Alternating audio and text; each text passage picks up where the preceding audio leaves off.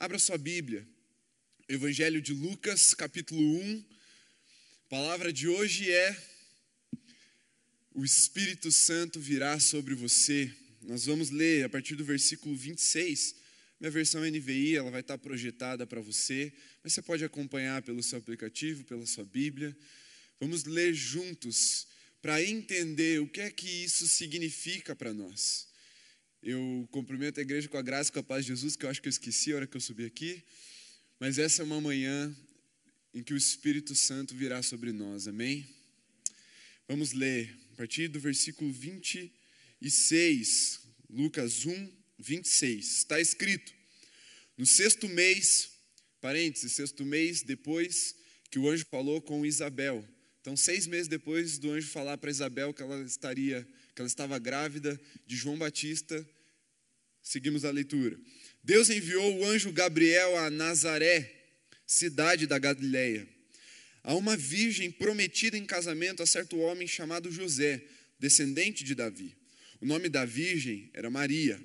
O anjo, aproximando-se dela, disse: Alegre-se, agraciada, o Senhor está com você. Maria ficou perturbada com essas palavras pensando no que poderia significar esta saudação, mas o anjo lhe disse: Não tenha medo, Maria. Você foi agraciada por Deus. Você ficará grávida e dará à luz um filho, e lhe porá o nome de Jesus. Ele será grande e será chamado Filho do Altíssimo. O Senhor Deus lhe dará o trono de seu pai Davi, e ele reinará para sempre sobre o povo de Jacó. Seu reino jamais terá fim. Perguntou Maria ao anjo: Como acontecerá isso se sou virgem?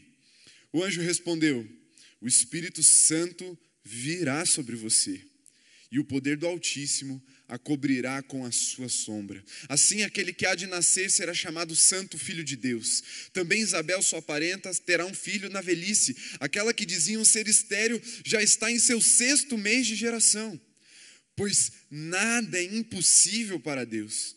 Respondeu Maria: Sou serva do Senhor, que aconteça comigo conforme a tua palavra. Então o anjo a deixou. Pule alguns versículos e vá para o 46, o cântico de Maria. Então disse Maria: Minha alma engrandece ao Senhor, e o meu espírito se alegra em Deus, meu Salvador, pois atentou para a humildade da sua serva. De agora em diante, Todas as gerações me chamarão bem-aventurada, pois o poderoso fez grandes coisas em meu favor, santo é o seu nome. A sua misericórdia estende-se aos que o temem de geração em geração. Ele realizou poderosos feitos com o seu braço, dispersou os que são soberbos no mais íntimo do coração. Derrubou governantes de seus tronos, mas exaltou os humildes Encheu de coisas boas os famintos, mas despediu de mãos vazias os ricos. Ajudou a seu servo Israel, lembrando-se da sua misericórdia para com Abraão e seus descendentes para sempre, como dissera aos nossos antepassados. Maria ficou com Isabel cerca de três meses e depois voltou para casa. Feche seus olhos, vamos orar. Pai, eu peço que a instrução do alto venha sobre nós. Eu peço que o Espírito Santo comunique ao nosso coração a essência da verdade exposta nessa palavra. Porque precisamos de Ti, Senhor. Se há uma convicção no, nosso, no meu coração nessa manhã, é de que, independente das nossas angústias, dos nossos anseios e das circunstâncias que estão ao nosso redor, o Espírito Santo vir sobre nós é a resposta que nós precisamos como igreja. Independente, Senhor, se estamos pedindo socorro na área econômica, financeira, se estamos pedindo socorro na área da saúde por causa de alguma enfermidade, se estamos pedindo consolo por causa do luto e da perda, eu sei, Senhor, que a resposta que nós precisamos para qualquer uma dessas orações é a vinda do Espírito Santo sobre a igreja. Senhor, eu creio de todo o meu coração que, mesmo quando nós oramos pelo nosso país, pela nossa política, pelos nossos governantes, mesmo que as nossas expectativas estejam no câmbio, estejam no mercado, estejam na, nas decisões políticas, eu creio que a resposta que nós precisamos é a vinda do Teu Espírito Santo sobre a Tua igreja, Senhor. Eu creio e por isso eu clamo, vem sobre nós nessa manhã manhã, em nome de Jesus. Amém, Senhor. Amém? Vamos então a um texto que nós podemos chamar de o ponto cego do protestantismo. Um texto sobre Maria, mãe de Jesus. Eu fui pesquisar e eu achei quase nada de material bom ou material útil no protestantismo sobre Maria. Via de regra, o que nós temos de material é apologético, uma defesa contra uma teologia católica sobre Maria. Mas o Espírito Santo já está, cerca de 50 dias atrás, ele começou a falar comigo sobre Maria, e ele me atentou os olhos para esse texto, começou a falar: tem coisa aí para vocês, tem coisa aí que eu quero ensinar. E eu fui pesquisar e eu perguntei para alguns colegas pastores, perguntei para professores de teologia, e um deles me falou isso, assim, quase ninguém tinha nada para compartilhar de material comigo. Eu falei: "Você nunca pregou nesse texto?" Ele falou: "Não." Uns dinossauros batistas assim da fé que já estão tem 10 mil sermões já. E eles nunca pregaram sobre Maria.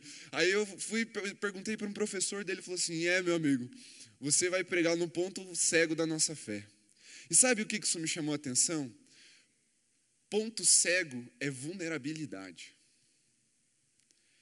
Ponto cego é estratégia para ser derrotado. O inimigo ataca no nosso ponto cego. E algo muito precioso nesse texto para nós, como igreja, aprendemos com essa mulher extraordinária chamada Maria, prometida a José para se casar, que os olhos do Senhor, quando passearam pelas, por Israel, se atentaram a Maria, a vida dela, e ela foi agraciada com uma missão, com um privilégio extraordinário, irrepetível. Ninguém tem a experiência que Maria teve. Ninguém vai voltar a ter essa experiência. Ninguém teve antes, ninguém vai ter depois dela. O que é que há de tão especial na vida dessa mulher que a fez ser precursora do nosso Senhor e do nosso Salvador? Nós estamos hoje encerrando o nosso preparo para o final de semana de Pentecostes que acontece semana que vem.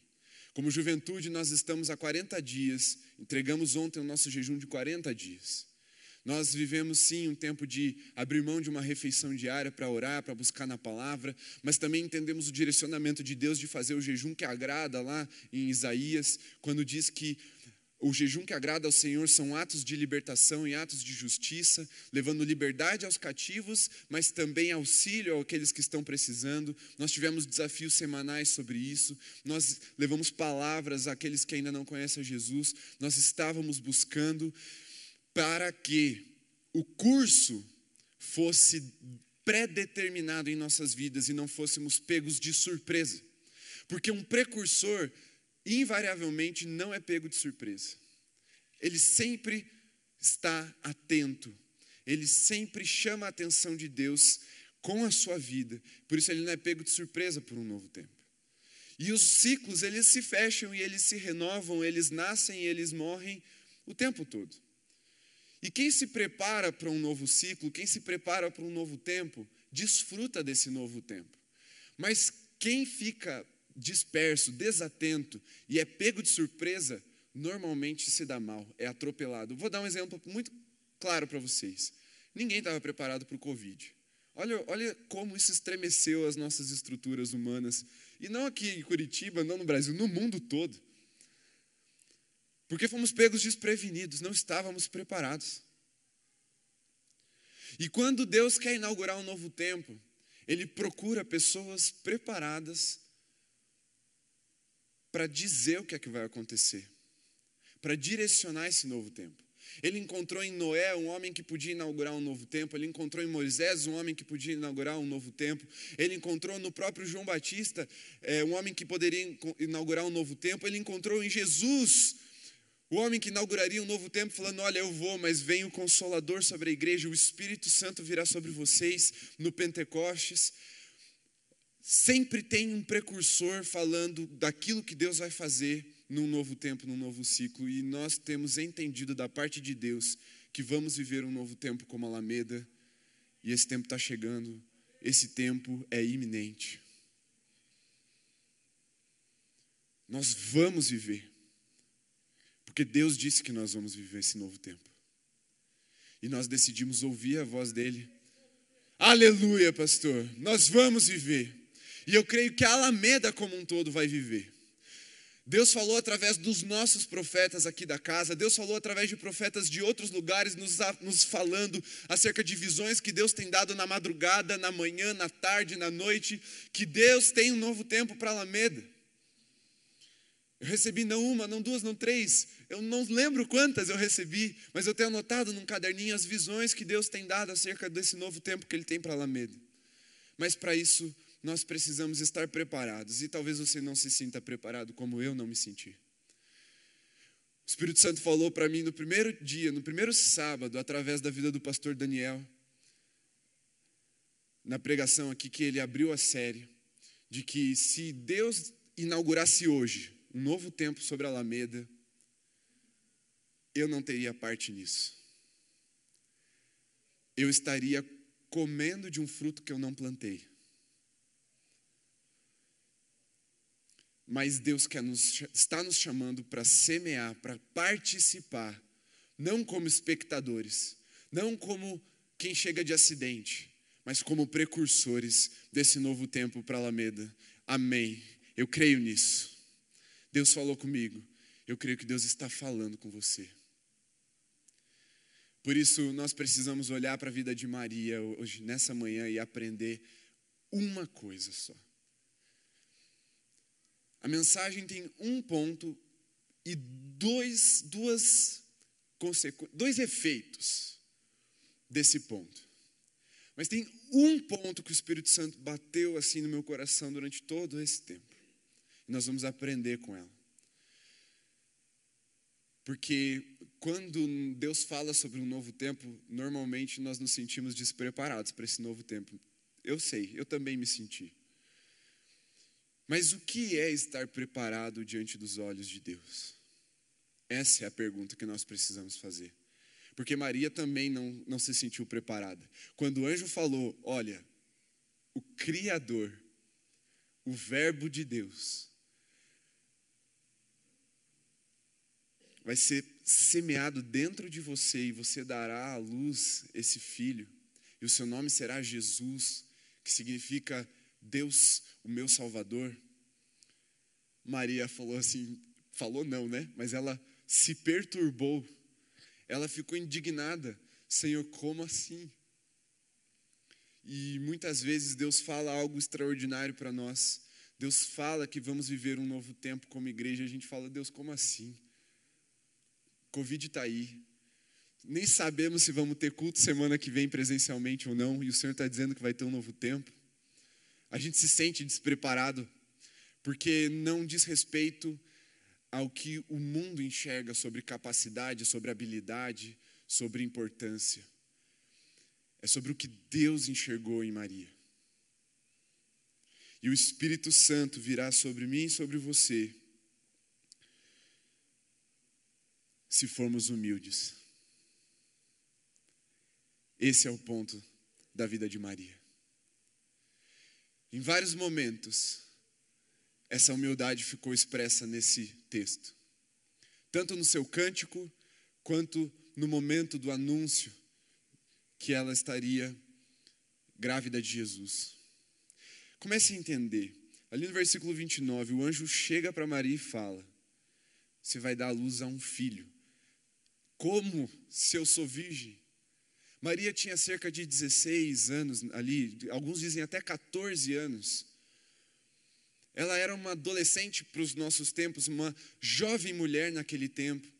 Ela já estava prometida em casamento para José. E aí, ela, ela está diante do anjo de Deus, diante de uma promessa de Deus, uma promessa maravilhosa. Mas a primeira reação dela é: Senhor, como assim? Como assim? Como é que isso pode acontecer? Ela era uma mulher humilde, não porque ela se achava inferior, não porque ela era pobre, não porque ela era apenas uma jovem mulher, numa sociedade ainda que a mulher tinha pouco valor ou menos valor do que nós estamos, do que nós entendemos como correto, como ideal. Não era por isso que ela era humilde. Maria era humilde porque ela tinha a perspectiva correta acerca de si mesma. Presta atenção. O anjo falou para ela: O Criador vai estar dentro do seu ventre. O dono de tudo, do ouro, da prata, de todas as nações, ele vai estar dentro do seu ventre. E a resposta que ela dá é: Senhor, eu sou a tua serva.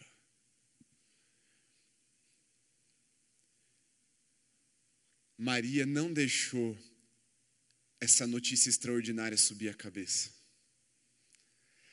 Quando a maior notícia da história da existência chegou aos ouvidos e ao coração de Maria, Maria não deixou isso subir a cabeça. Ela se prostra e diz: Eu sou a sua serva. Ela tinha uma perspectiva correta acerca de si mesma. Ela falou: Senhor, eu sou pobre. Senhor, eu sou, sou novinha. Senhor, eu não tenho habilidade. Senhor, não. Ela falou: Eu sou a sua serva. Porque humildade não é uma autocomiseração de ficar dizendo é, qualidades ruins ou, ou, se depreciando, dizendo: Não, eu não valho nada. Não, eu não. Não é isso que é humildade. Humildade é ter a perspectiva correta acerca de si mesmo, porque humildade não é falar mal de si, e não é pensar menos de si. Ser humilde é pensar menos em si e mais nas coisas do alto. É se prostrar diante da palavra do Senhor e falar assim: Eis aqui o seu servo, a sua serva seja na minha vida conforme a tua palavra. Foi o que Maria respondeu para o anjo. E muitas vezes o Espírito Santo vem sobre nós e derrama um dom, um donzinho de nada. Aquele, aquele que a própria Bíblia fala menor, e a gente acha que é mais espiritual que os outros. Às vezes o Espírito Santo vem e dá um coisinho, uma bencinha assim, ó, te dá um, coisinho de nada, um respingo. E aí você fala, eu sou privilegiado, eu sou de uma aristocracia espiritual mesmo, eu sou preferido de Deus. Porque a gente é assim. A gente condiciona o nosso estado mental, aquilo que a gente recebe, as coisas que a gente faz. Mas o coração de Maria era diferente do coração do povo. do coração não só dos homens e dos religiosos da época, dos poderosos da época, dentre as mulheres da época também, porque Isabel fala: é, Bendita és tu entre as mulheres. Há um reconhecimento na humildade de Maria ali. E Deus está procurando isso em nossos corações para que o Espírito Santo venha sobre nós. E sabe, isso é uma necessidade, é um pré-requisito para que um novo tempo se inaugure através das nossas vidas. E humildade é talvez a virtude mais poderosa contra o inferno. Porque Lewis já disse no seu tempo que o orgulho é o estado mental e espiritual mais oposto a Deus. Enquanto que no ventre dos humildes nasce a salvação, porque está escrito em Mateus 5, no Sermão do Monte: Bem-aventurados os pobres em espírito, que é uma expressão para humildes, porque deles é o reino dos céus. A salvação nasce no ventre dos humildes e também não só para que eles sejam salvos, mas para que os demais que estão próximos a eles também sejam salvos. O orgulho nasceu nas entranhas de Satanás. Por isso há uma incompatibilidade tremenda entre orgulho e vinda do Espírito Santo, entre orgulho e poder de Deus, entre orgulho e manifestação da glória de Deus. É incompatível. Porque lá em Mateus 9, se eu não me engano, nós temos a parábola ou a ilustração que Jesus traz sobre o odre novo e o vinho novo, e os odres velhos. O que, que isso significa?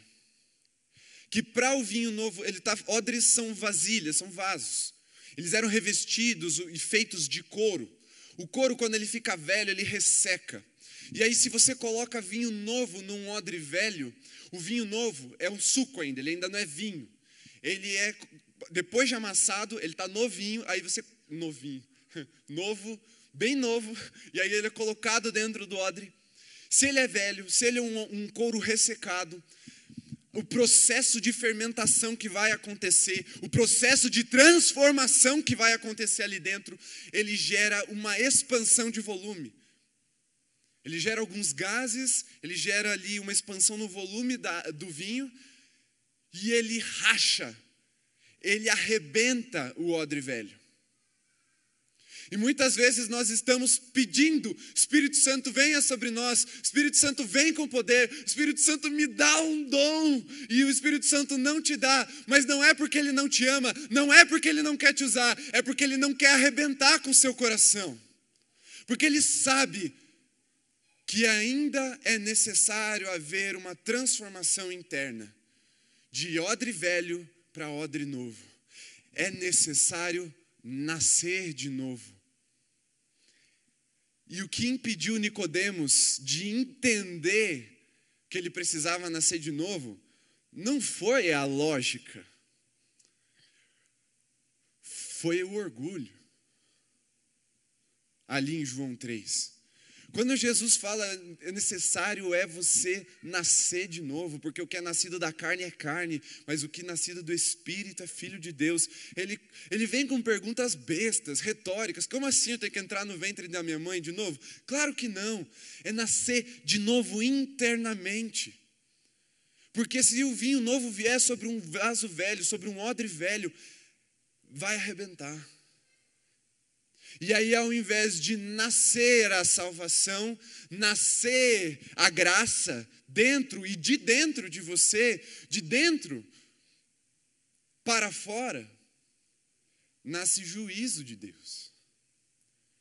Muitos falam assim que você quer conhecer o homem, dê poder a ele.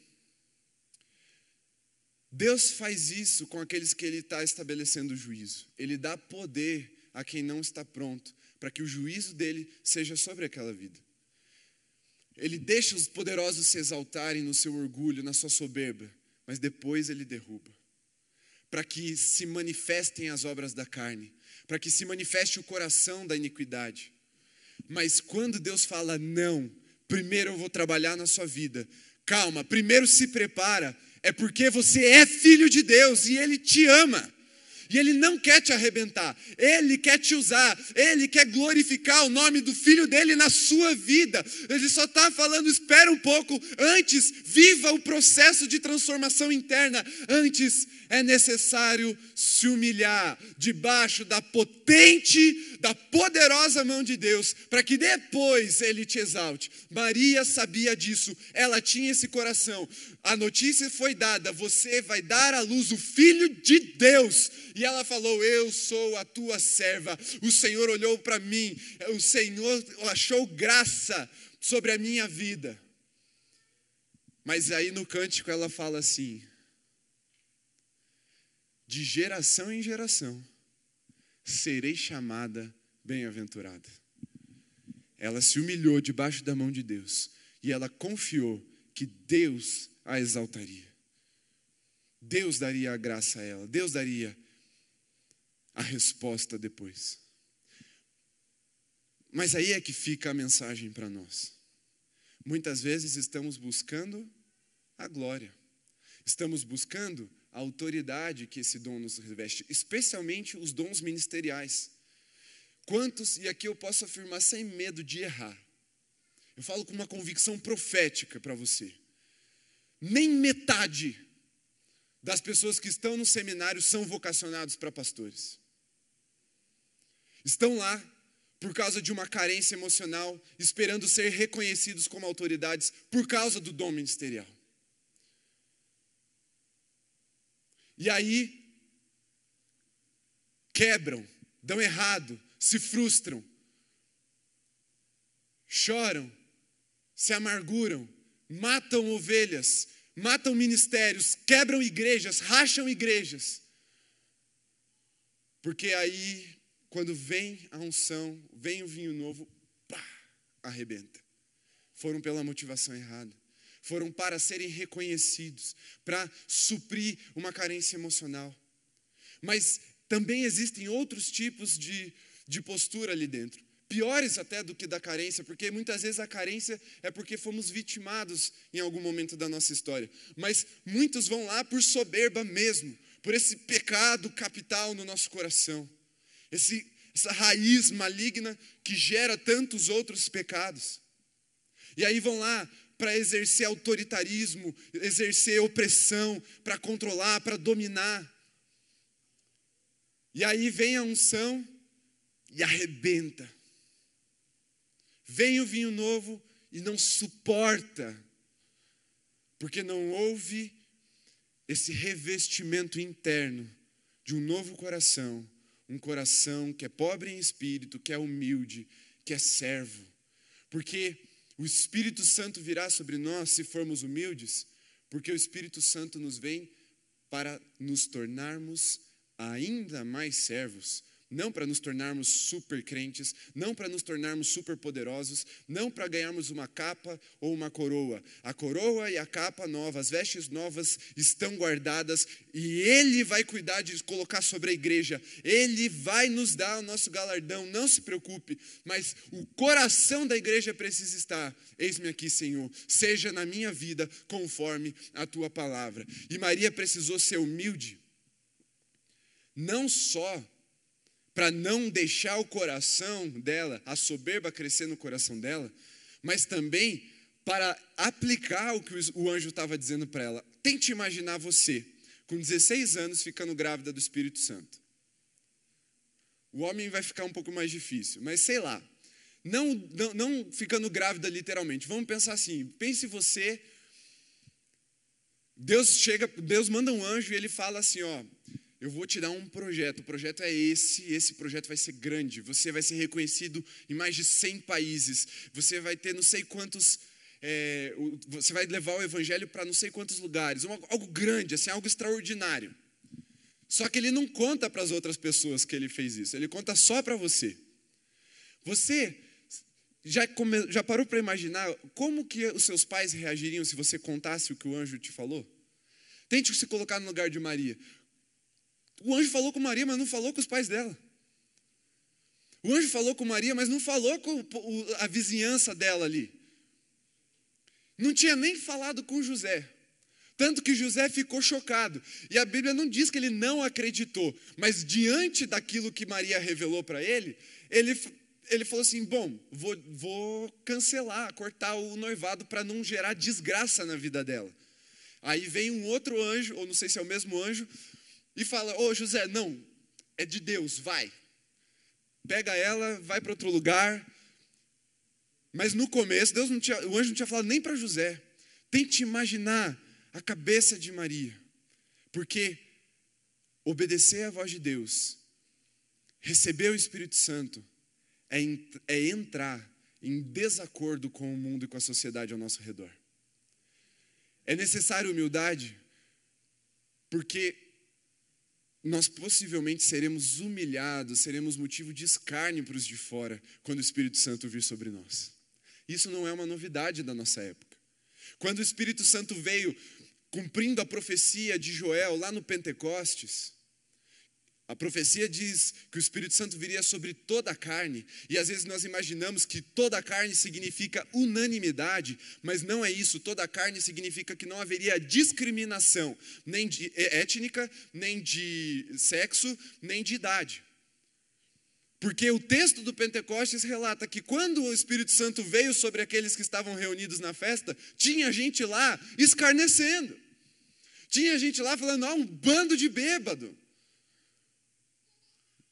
Mas a palavra é fiel e se cumpriu. Porque toda a carne não é unanimidade, sempre haverá conflito entre o derramar do Espírito Santo e o coração obstinado, soberbo, arrogante humano. Por isso é necessária humildade. Porque você já imaginou, você, Deus te chamou para ser, agora se coloca no lugar dos apóstolos. Deus te chamou para ser os primeiros pastores da igreja. Não é qualquer um, todo mundo que for falar de Jesus vai falar de vocês também. E aí, prim, o primeiro efeito da vinda do Espírito Santo em relação à sociedade é o quê? Escárnio.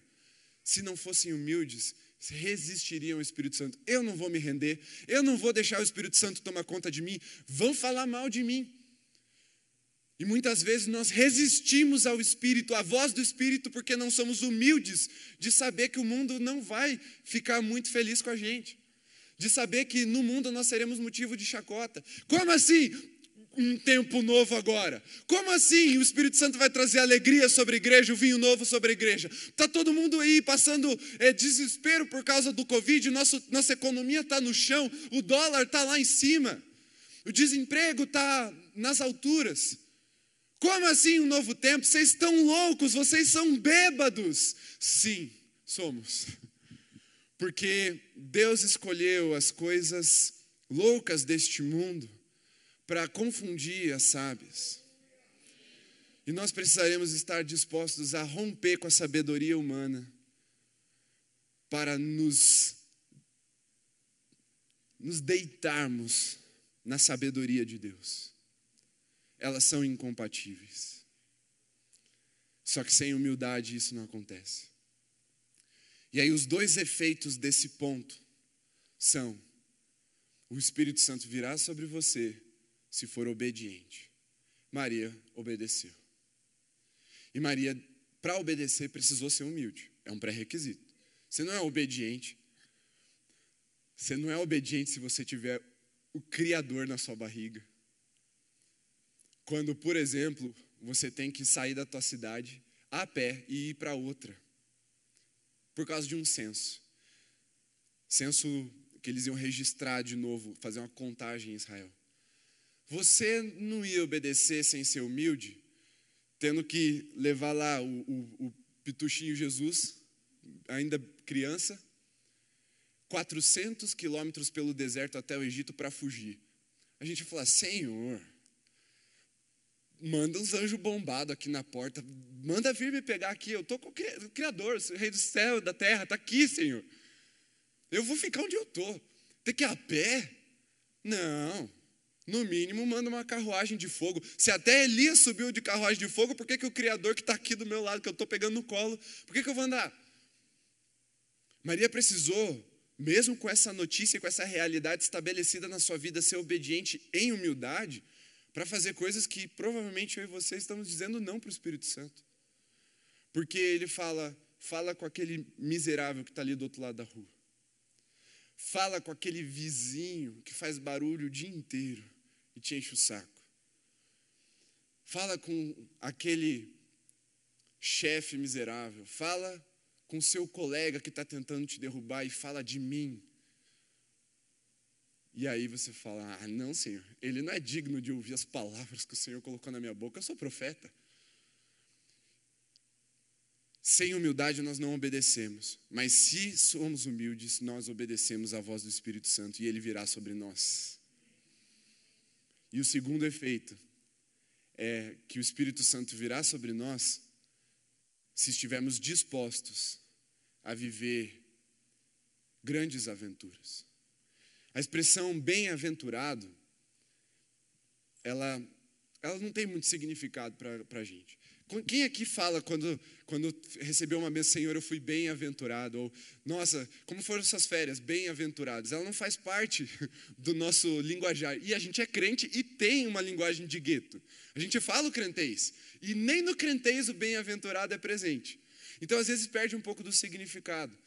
Algumas traduções trazem felizes, mas isso também esvazia muito significado. O bem-aventurado é uma experiência, uma aventura, uma experiência plena de conexão com o céu. Isso é ser bem-aventurado.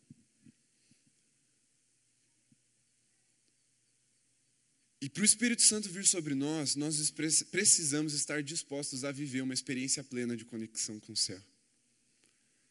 Mas só viveremos essa experiência plena de conexão com o céu se formos humildes. Porque lembre-se, a salvação e a graça nascem no ventre, e aqui o ventre é um símbolo dos humildes. Mas o orgulho nasceu nas entranhas de Satanás. Luz e trevas não se misturam, mas o Espírito Santo quer vir plenamente sobre você. Quando falamos vir plenamente, é totalmente entregues, é sem reservas. Porque o que importa não é o que o mundo pensa sobre nós. O que importa não é, não é, não é o que os religiosos pensam sobre nós. Porque se importasse, nós não estaríamos habilitados, nem seríamos escolhidos para aquilo que Deus tem para nós. O que importa é que nos olhos de Deus, aos olhos de Deus, nós sejamos achados em graça e humildade. Porque aí sim o Espírito Santo virá sobre nós. E essa é uma palavra muito importante, fundamental, precursora desse novo tempo. Porque aqui, mais uma vez, eu quero ser profeta sobre a sua vida. Essa palavra que Deus tem dado é sobre a Alameda. E nós vamos ver irmãos que não vão viver o que nós estamos vivendo aqui na Alameda. Nós vamos receber pessoas que chegaram feridas, desprotegidas, abandonadas por outras igrejas, por outros líderes. Nós vamos receber, já estamos recebendo, mas vamos receber ainda mais. E nós precisaremos ser humildes de entender que não é porque nós somos melhores, mas é porque nós decidimos nos render ao Espírito Santo. Isso é palavra de Deus sobre a Alameda. Isso vai se cumprir. E Deus quer que você faça parte disso. Deus quer que você se prepare para esse novo tempo. De olhar para os que estarão chegando arrebentados, olhar para os que estarão chegando desesperados, desamparados, perdidos e saber que nós não somos melhores, somos servos. Estaremos aqui cheios do Espírito Santo para servir essas pessoas. Porque a salvação nasce no ventre e do ventre dos humildes. Nós teremos uma palavra do alto, Jesus, para apresentar para essas pessoas. Não só o Jesus que salva, mas também o Jesus que restaura, que redime, que cura, que sara as feridas da alma, que traz a libertação. Um Jesus poderoso que governa as nossas vidas e que derrama o Espírito Santo sobre nós como renovo, como graça, como unção e como vinho novo para vivermos esse novo tempo. Um novo tempo utópico para o mundo mas uma realidade celestial para a igreja. O Espírito Santo virá sobre nós, se formos humildes. Se você entendeu essa palavra e quer preparar o seu coração, vou te convidar a dobrar os seus joelhos no seu lugar, numa atitude de humildade, falando: Senhor, eis-me aqui. Senhor, eu quero viver.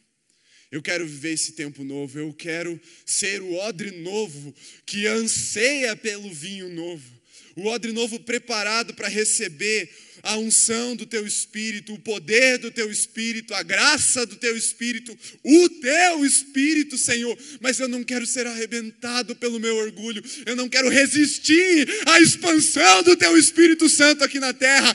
Eu quero transbordar do óleo, eu quero ser achado com as minhas reservas de óleo totalmente preservadas, guardadas, Senhor.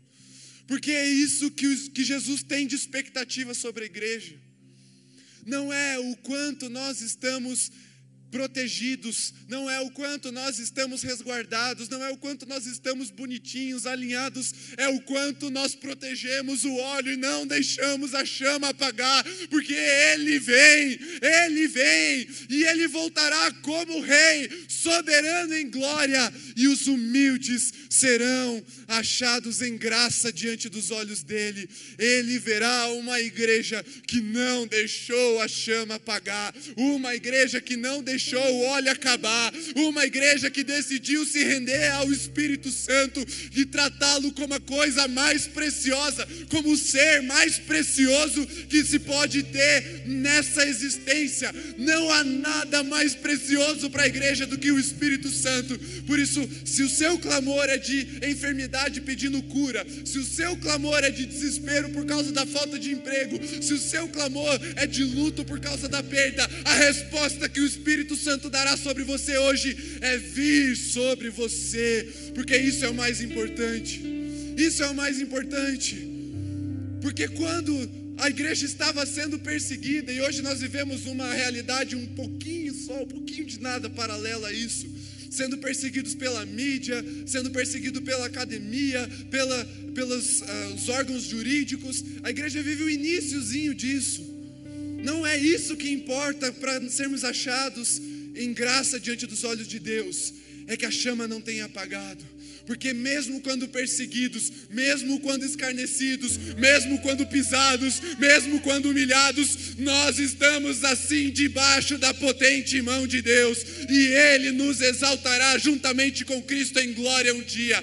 Nós não precisamos temer, a humildade é a chave para vencermos o nosso medo daquilo que nós estamos vivendo como realidade. O mais importante é protegermos o óleo, é protegermos a presença do Espírito Santo no nosso meio. Nem que sejamos tidos por escárnio diante dos homens, nem que sejamos humilhados pelos religiosos. O mais importante é a presença do Espírito Santo na igreja, hoje e para sempre. E agora, texto lá de 2 Crônicas diz que se o meu povo se humilhar, é isso, é a chave para a resposta de Deus para o nosso tempo é a humildade, é se colocar dobrado diante de Deus, sabendo que não é autoridade, não é poder, é o Espírito que vai mudar toda essa realidade, é o Espírito que, mesmo que se as coisas não mudarem, vai nos sustentar nessa realidade, é o Espírito Santo na igreja, é isso. Jesus falou: olha, pode falar mal do Pai, pode falar mal de mim, mas não fala mal do Espírito. Jesus estava nos ensinando como nós precisamos proteger a chama, o óleo na igreja, o apóstolo Paulo fala: não entristeceis o Espírito Santo, não apagueis a chama do Espírito, o Espírito Santo virá sobre nós se formos humildes. O maior abafador de chama, o maior apagador de chama se chama orgulho. Esse é o ponto cego da igreja. Esse é o lugar estratégico onde o inimigo vai nos tentar. Mas se nos mantivermos assim, de joelhos, rendidos, totalmente entregues, o Espírito Santo virá sobre nós. Pai, sopra o teu Espírito sobre a tua igreja agora, nessa manhã. Sopra o teu Espírito, sem discriminação, sobre toda a carne, todos aqueles que são nessa manhã, pela humilhação e pelo reconhecimento, pela humildade de se arrepender, odres novos, derrama o vinho novo, pode abrir a adega, Pai.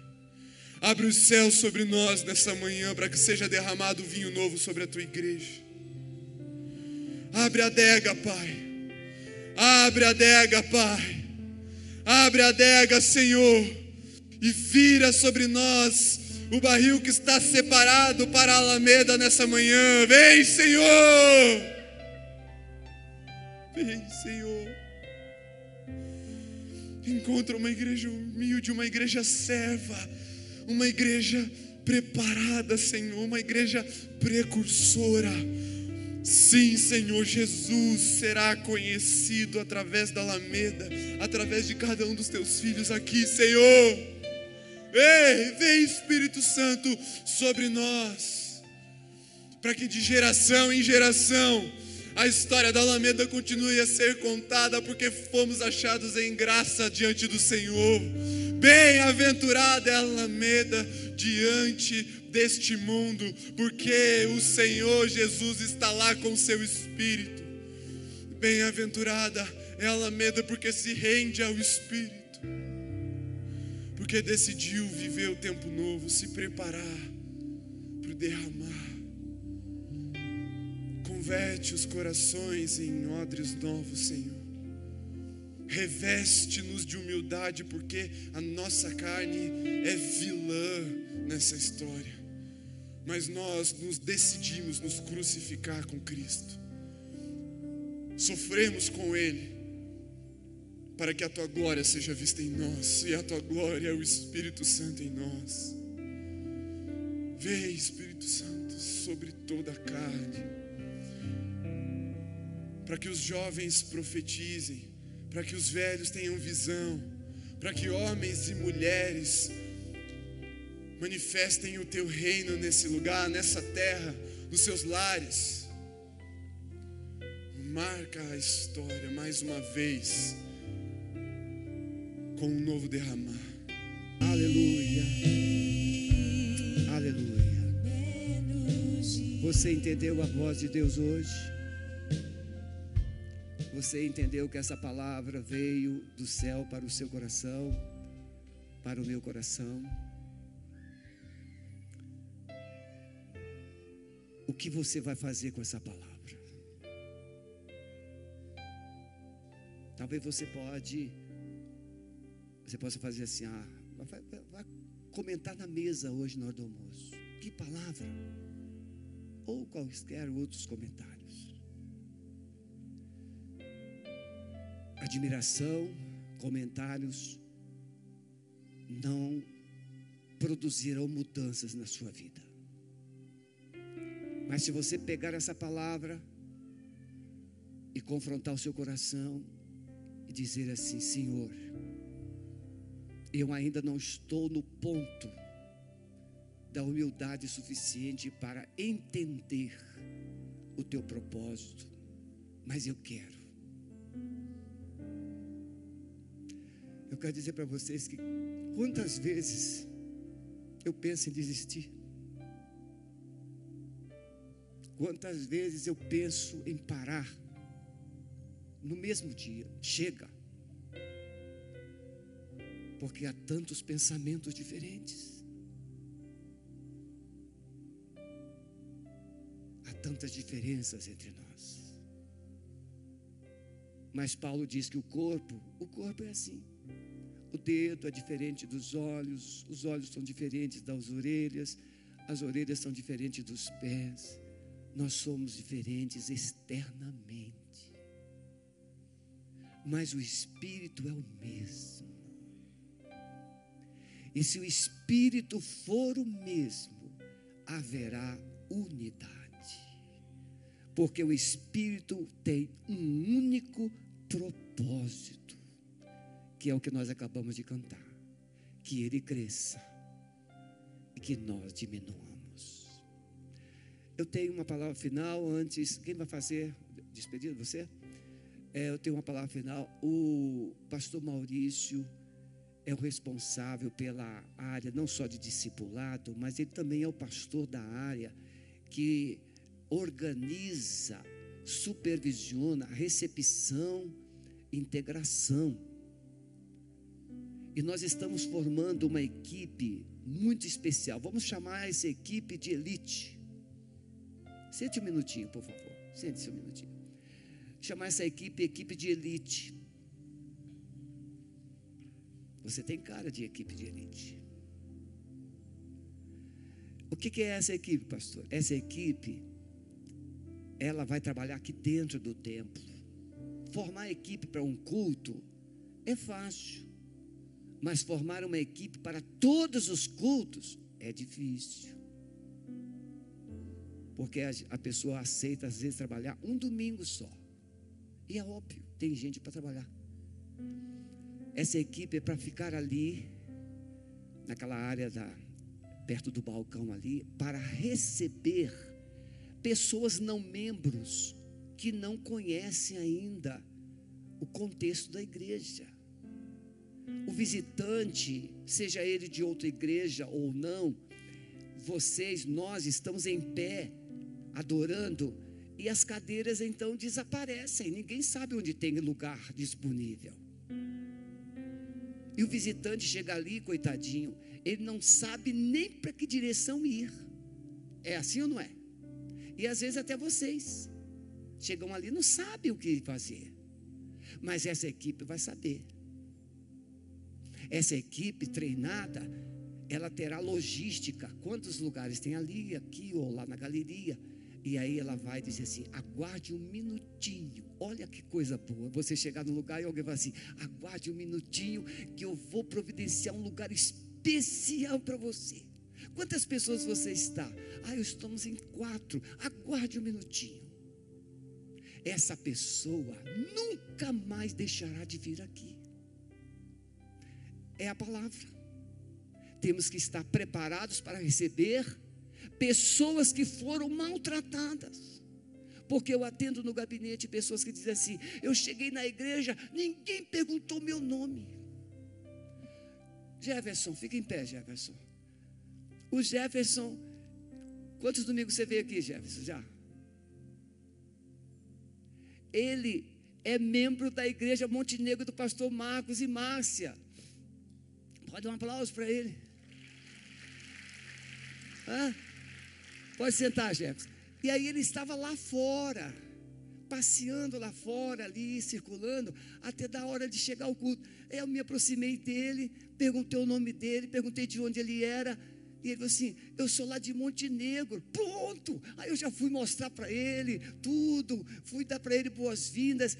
E ele já se sentiu em casa. Irmãos, é tão simples. É tão simples. Você vê alguém que você ainda não conhece, se aproxime, não precisa tocar. Bom dia, boa noite. Qual o seu nome? De onde você vem? É a primeira vez? Você é novo? Você está chegando? Você precisa de alguma coisa? Eu quero desafiar você. Procure o pastor Maurício. Você ainda não está tão envolvido. Procure o pastor Maurício, procure o seminarista Mateus, que está ajudando no treinamento. É uma nova função que nós estamos criando, qualidade total. Procure o seminarista Mateus ou o pastor Maurício dê o seu nome e eles darão horário para você ser treinado. Tá bom, meu amado? Eu peço perdão por eu ter usado mais esse tempo, mas eu tenho que fazer isso. Por quê? Porque tem gente que chega lá no gabinete e fala assim, pastor, eu quero trabalhar, pastor, eu quero trabalhar. E tá aí. Você tem cara mesmo de elite. Deus abençoe. Amém. Glórias a Deus. Que manhã abençoada, né? Gostaria de lembrar a todos que estão aqui, você também que está na sua casa, que logo mais às 18h30 nós temos então o culto também. Estaremos aqui louvando, engrandecendo o nome do Senhor e você está convocado a estar participando. Amém? Estamos então é, encerrando a nossa transmissão online. Que Deus abençoe a sua vida.